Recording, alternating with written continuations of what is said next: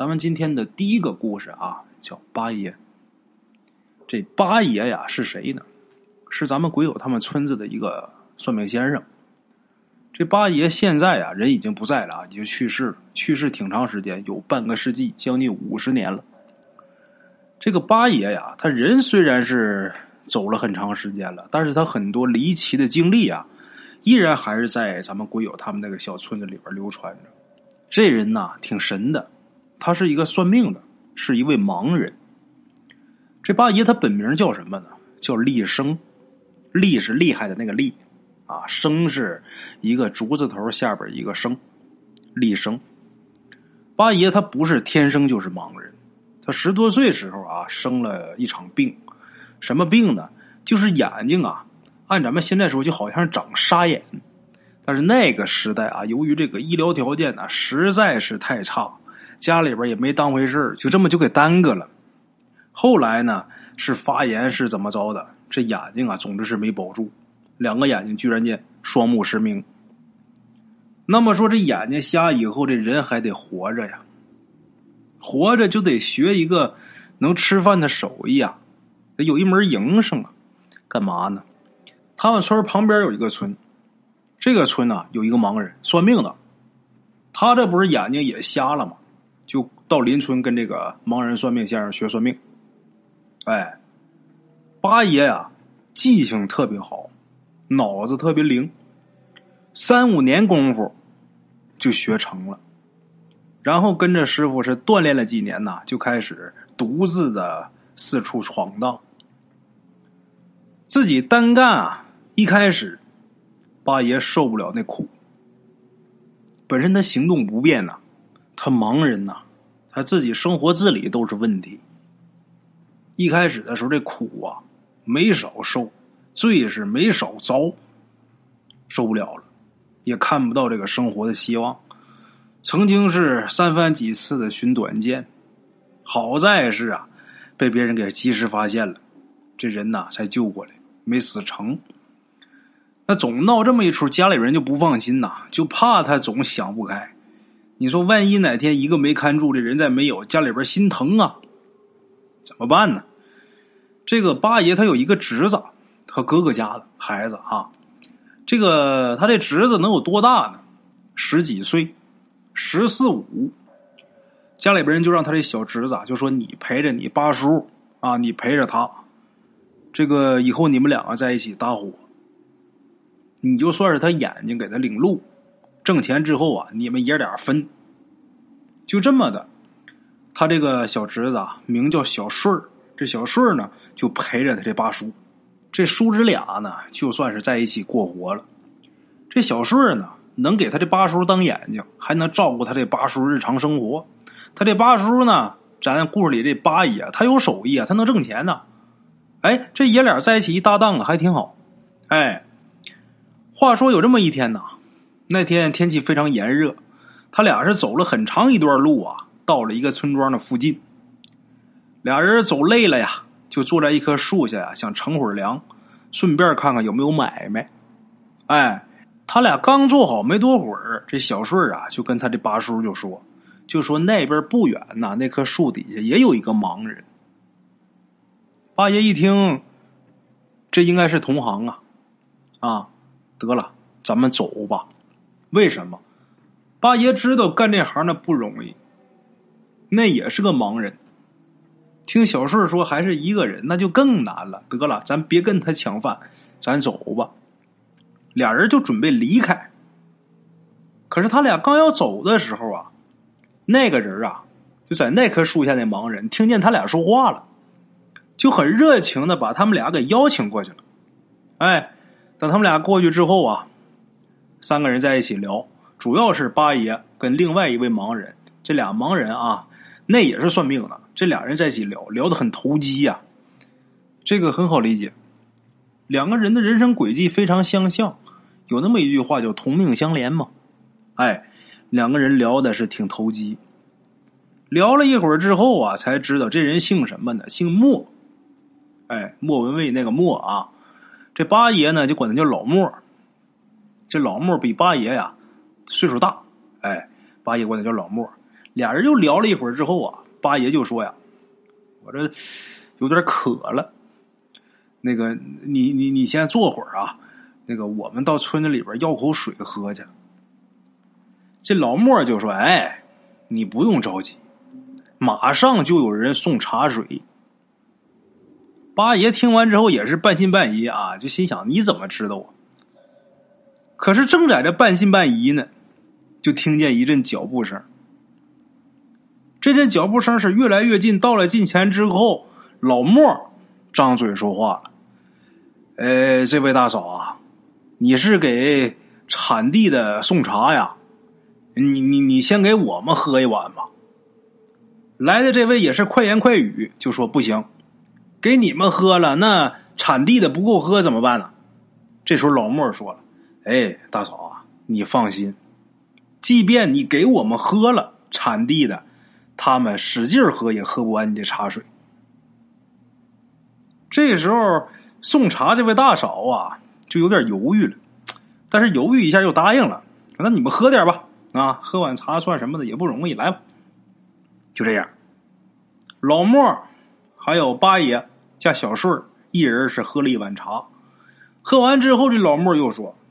这位大嫂，你真是心地善良的好人呐！那个，我们还在这儿等你啊！你回来的时候啊，我有事儿告诉你。哎，这大嫂再问什么事儿，人老莫就不说了，说等你回来的。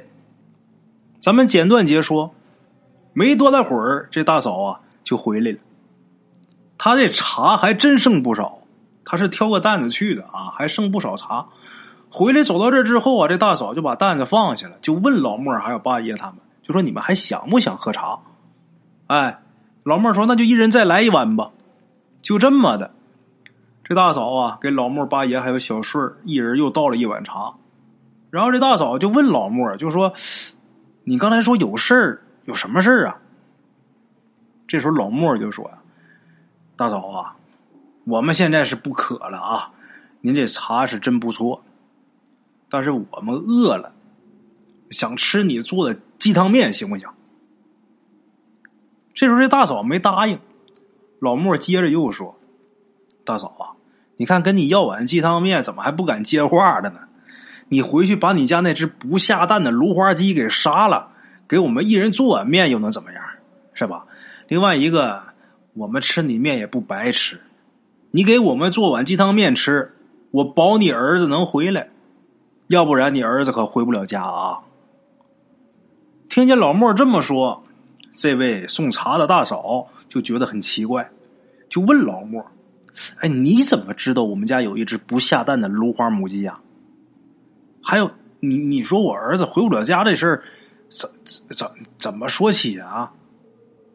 这老莫就说呀：“嗨，大嫂，你也别问什么原因，反正啊，你儿子现在已经是三年没回家了。”哎，你要是相信我，照我说的做，我保证你儿子明儿一早就能到家。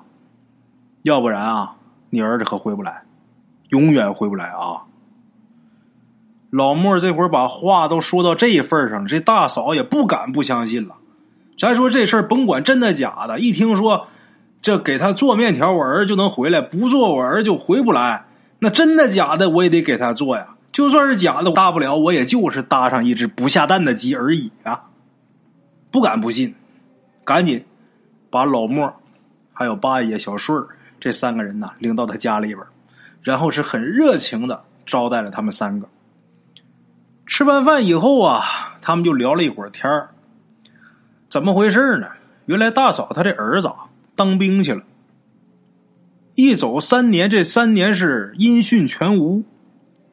两年前，大嫂老伴儿去世了，自己老伴儿没了之后，他就特别想儿子，可是无奈呀，自己的儿子一点信儿都没有。吃完饭之后，又聊了一会儿天，这老莫啊，就让这大嫂准备一个桃木做的勺子。这大嫂说：“这东西不好找啊，这上哪去弄去？”老莫说：“你要弄不着也行，你呀去弄一截桃木去。”哎，回来之后我给你弄个勺子，就这么的，这大嫂就弄了一截桃木回来，回来之后，这老莫啊，他身上带了一把小刀，把这刀掏出来啊，没多大会儿功夫，就把这节木头啊给炫出一勺子来。你别看这老莫眼睛不好使，这手可挺灵啊，就拿手摸着弄。把这勺子弄好之后啊，就交给这大嫂了。然后啊，老莫他们三个人就在这个大嫂他们家就等着，等什么呢？等天黑。等这星星月亮都出全以后，这老莫啊就坐院子中间啊，就开始做法了。说是做法，其实啊就是念了一会儿咒语。念完这咒语，就让大嫂啊站在他们家南屋这个门槛前面，面向东北方向，用这桃木做的勺子在这个门槛上连砍三下，每砍一下啊都得叫一声他儿子小名。这大嫂啊，就按照他的要求，哎，一一都做完了。做完之后，老莫就告诉这大嫂：“你尽管放心，你儿子明天一早肯定能回家。”这大嫂当时半信半疑，就以为到底有没有这么玄乎啊？不光是大嫂这么想，就连当时的八爷还有小顺心里都犯嘀咕。到底有没有这么玄乎啊？那天晚上他们三个就没走，没走住哪儿呢？可不能住人家寡妇大嫂他们家。哎，你说你仨男人住人一寡妇家，像什么话？不像话。那住哪儿呢？大嫂他们家就一墙之隔，这个邻居家啊，老两口，他们家里边有闲房，就这么的。这三位啊，这大嫂跟邻居一说啊，就住到他这邻居家去了。这一晚上可没走。老莫睡觉了，小顺睡觉了。这一晚上，八爷可没睡觉，心里就一直犯嘀咕：今儿这事儿到底是真是假？到底他那儿子能不能回来？结果这一宿没敢睡。第二天天刚蒙蒙亮，就听啊旁边那院俩人哭，呜呜的哭声。这八爷赶紧是喊起小顺小顺出去一看，怎么着？人大嫂的儿子回来了，娘俩一见面之后大喜过望，所以说抱一起啊，抱头痛哭呢。哎，这一看回来了，好嘛，八爷这个心酸撂肚里。另外一个非常佩服这老莫。哎，简短截说，这大嫂啊，他儿子啊，身上是湿漉漉的。回来时候湿漉漉的，大嫂就问这个原因呢，身上怎么这么湿啊？他儿子就把昨天晚上那个奇遇告诉他娘了，怎么回事呢？原来呀，他打部队呀回家探亲，离家还有五十里地的时候，忽然间下起暴雨了。这场暴雨隔五十里远，大嫂他们家这地方就没下。他儿子回来这路上。就下了瓢泼大雨，下的特别大。这一下雨啊，本来就回家心切，这会儿就更着急了，就加快步伐往家走。四五十里对一个当兵的人来说啊，不叫事儿，三个多小时紧着走也就到了。可是呢，由于思家心切，这又下着瓢泼大雨，他就想快点回家，加快步伐，他就抄了近道了。抄这条近道，他得过一条河。这个河水能有多深呢？没多深，也就是没膝盖他打小就是没少走这条河，没少趟这条河。他自己知道，他有大路，大路那儿有个大桥，但是那个远，趟河这么走，他近边他就想趟河走。可是等到了河边，自己把这裤管挽好之后啊，刚要下河，就听自己身后啊。自己娘喊自己小名这一听猛一回头，什么也没看着，他就心想：我这怎么还出幻听了呢？迈步就又要下河，他一只脚都下去了，又听身后自己娘喊，这声音比刚才清晰，而且比刚才离得近，他就有点懵，他就回声就答应啊，就说娘啊，娘啊喊，但是再喊他娘可再没接话。他又往回走了一段也没看着有人呐，就心想我这真是想家想的。哎呀，我就听我娘在我耳边喊我吱吱的，哎，结果呢，又准备第三次要下河，这回还是一脚河里一脚岸上，又听自己娘叫他名这回特别清楚，就像在自己耳边喊，他就觉着不对劲儿了，就没敢再下河。这怎么回事？虽然他是当兵的，但是从小在农村长大的，多多少少都懂点这方面的事儿，他就觉着不对劲。怎么觉得自己后脖梗发凉呢？我三回要下河，怎么都听着我娘在我身后喊我呢？不会有什么事儿吧？得了，就再没下河，就往后退了退，往回走了走。可是刚走没几步，就听身后呼隆隆、呼隆隆这个声音。再回头一瞧，能看清楚，山上山洪下来。说是山洪啊，其实也不是，得算是泥石流，轰隆隆打上面就下来了。这他刚才要是已经下河，这会儿估计啊，要么走一多半，要么在河中间。这泥石流这个水头，要是说把它给打倒了，它可就爬不起来了。泥这个东西，它不像水呀。你像你会水啊，你在水里边你能游，你在这连泥在水在石头这这泥浆里边你怎么游啊？游不起来。你身体再棒，你也是个死啊。他这心吓得扑通扑通的，就觉着今天晚上这事怎么这么蹊跷？啊得了，赶紧的吧，把这鞋什么又穿好啊，腾腾腾腾腾。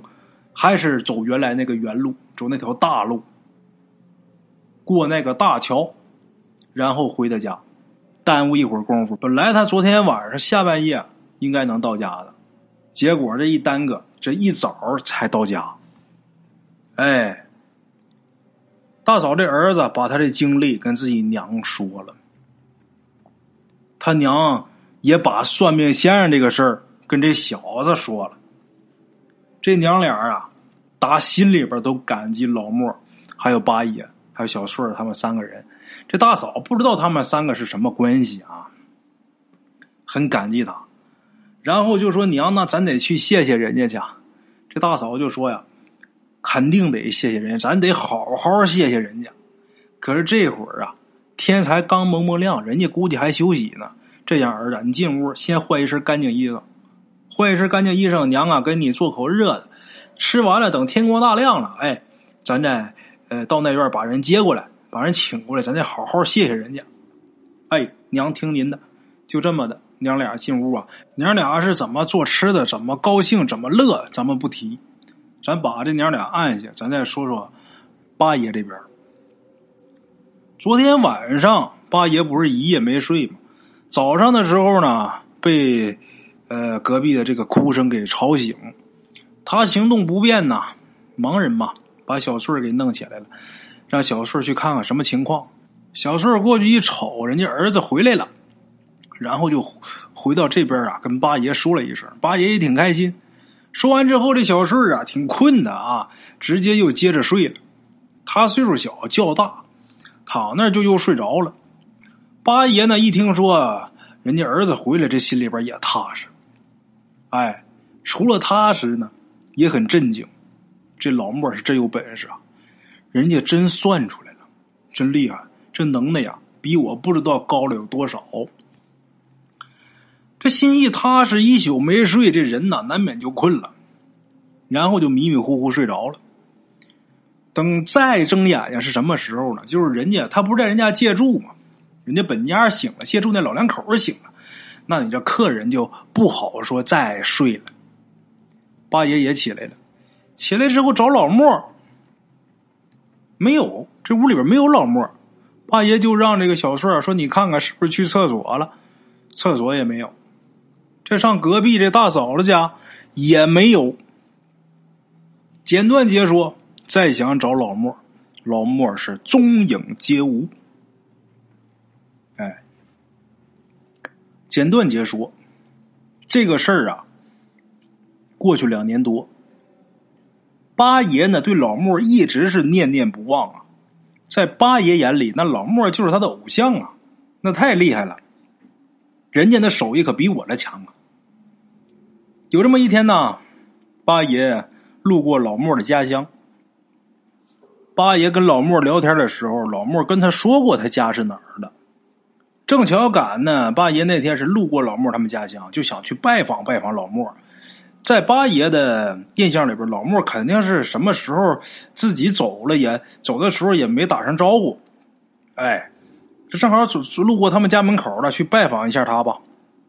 就这么到了老莫他们村子。到那之后，八爷是四处打听这老莫的住处。然而村里面人却跟八爷说呀，他们村里边没有这个人。八爷就不信呢，说不对，这地方我记得清清楚楚，我绝不会记错。接着打听，后来打听到有上岁数的老人就说呀：“你说的这个瞎子姓莫算命的先生，我们村啊倒是有。”但是那是曾经啊，我们也都是听老人说过，几百年前有过这么一个人呐。据说这个人算命很灵很灵啊，不但算的灵，而且心地善良，救过很多有缘人呐。可是后来有一次他外出算命之后，就再没回来过呀。我们老人一直倒是流传这么一个事儿。八爷听到这儿啊，自己是出了好一会儿的神儿。然后突然间，八爷算是想明白了，算是顿悟了。打那以后，八爷就彻底放弃了轻生的念头。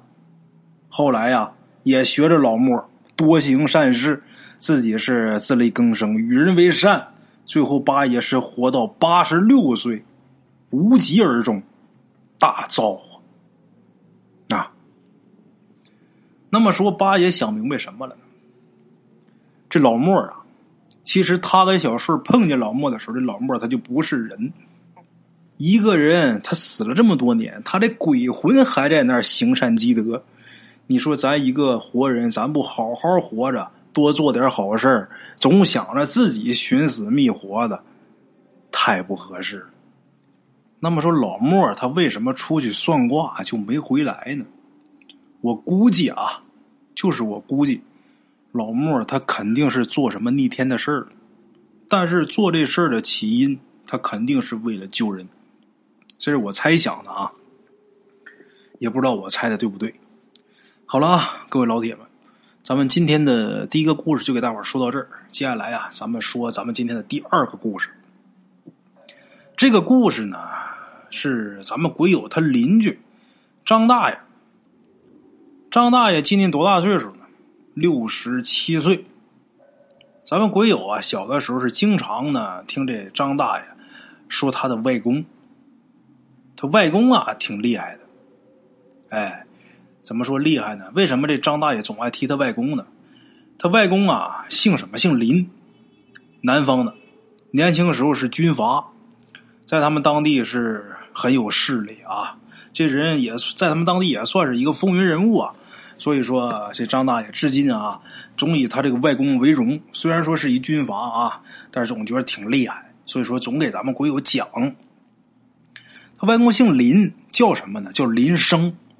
哎，年轻时候是军阀，经常出去得打仗啊。每次回来呀，这个林生都得给他自己媳妇儿，也就是张大爷他外婆，带一些比较珍贵的东西啊，送给自己媳妇儿。别看他是个军阀，对自己这老婆还真不赖。话说有这么一年呢，林生带队去山里边去追逃匪。半个月以后呢，收到家里边来的书信。这书信上写的是什么呢？就是说他这媳妇儿，这个大奶奶身体虚弱，病得很厉害。林生接到这个信儿之后，马上是返回家中，仗也不打了，逃匪也不追了。他很爱他这媳妇儿。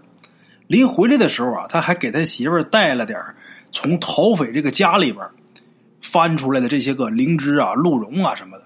那年头那灵芝、鹿茸那都是纯野生的，很难找。那时候很珍贵啊，不像现在这个养殖的假的遍地都是，那是纯野生。回到家之后啊，就发现自己这媳妇儿啊身体很虚弱，但是那个年代呀，这医学不发达，而且也。没有哪个大夫啊能给确诊这到底是什么病。就是身体特别特别虚弱，完全是丧失生活能力。没办法，林生啊就吩咐下人把这灵芝还有鹿茸啊做药给自己妻子服用。可是啊，他虽然会打仗，但是他不懂药理呀，他就是爱妻心切，把这些个补品呢给媳妇儿吃。这一下啊，反而把他媳妇儿给害了。咱都知道啊，灵芝、鹿茸那东西，那鹿茸大补，灵芝那药性极强。这人身体虚弱的时候，你给他吃这个，一下就把人就给顶完了。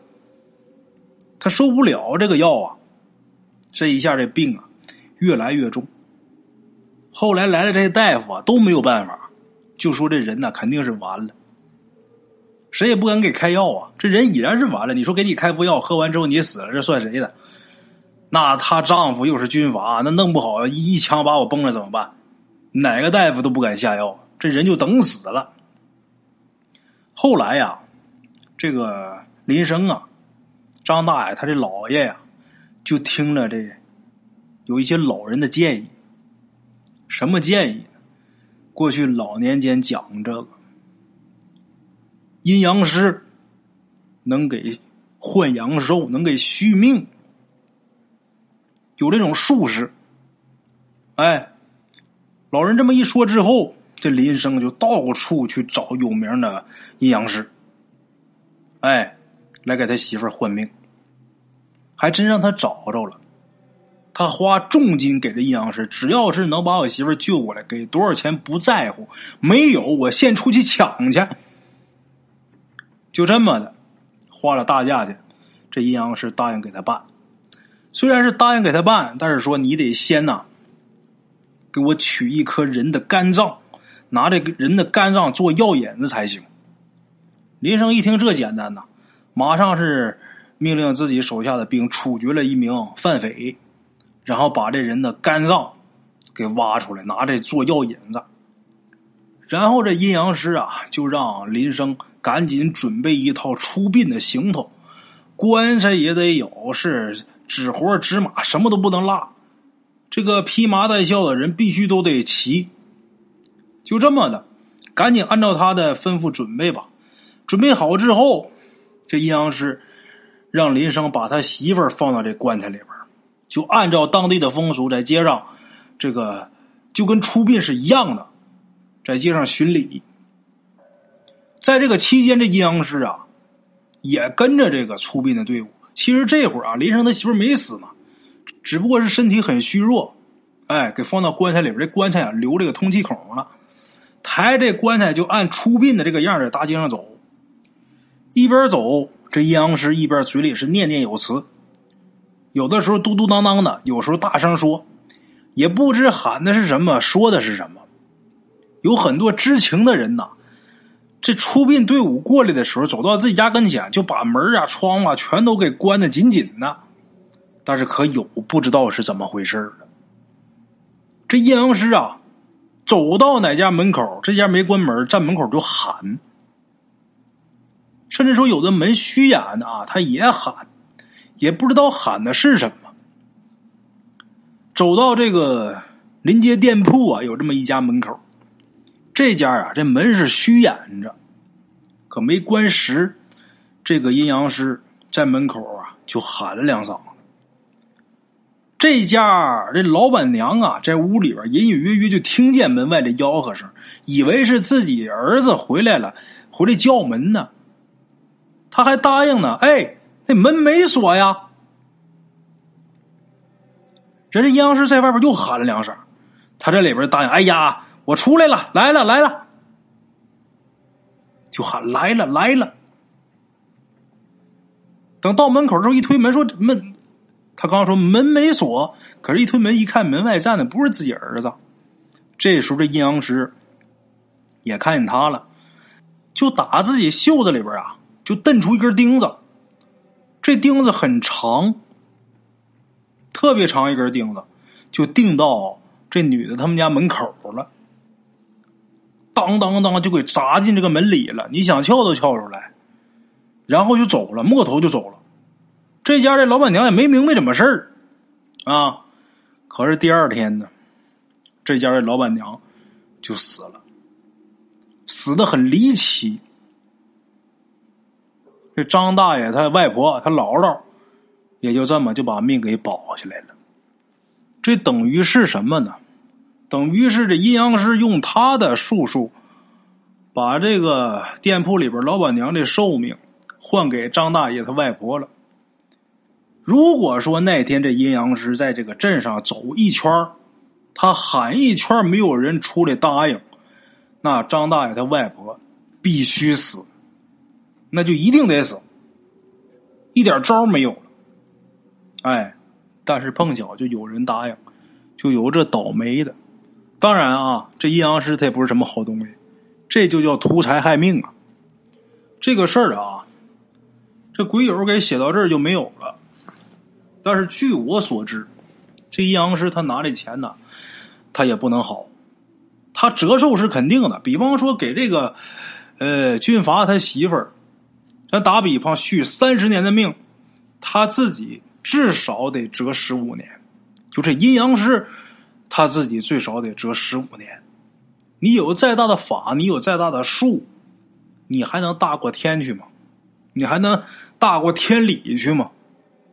哎，所以说啊，咱们各位老铁们，平时啊。也别说逮住一个算命相面或者干嘛的，你就把你自己的生辰八字，包括所有的消息，你就全权的都交给他，千万别那样。呃，如果这个人准，倒无所谓了，他真是一个好人，他也不能说怎么着，也不能坑你害你。但是有那么一句话，人心难测呀。你说万一你给这个算命的，他不是那个好人呢？他真拿你这生辰八字，拿你这些个信息，他干点别的呢？所以说，奉劝各位啊，别轻易的把自己这些个生辰八字还有名字交给别人。当然啊，就是我倒不是说算命不好，本身我还总给人批八字，但是你给行，给你可给准上了。咱不能说什么人都给呀，不熟悉、不相熟的呀，大家可千万注意啊，切记切记啊。好了啊，各位鬼友们，今天两个小故事啊，送给大家。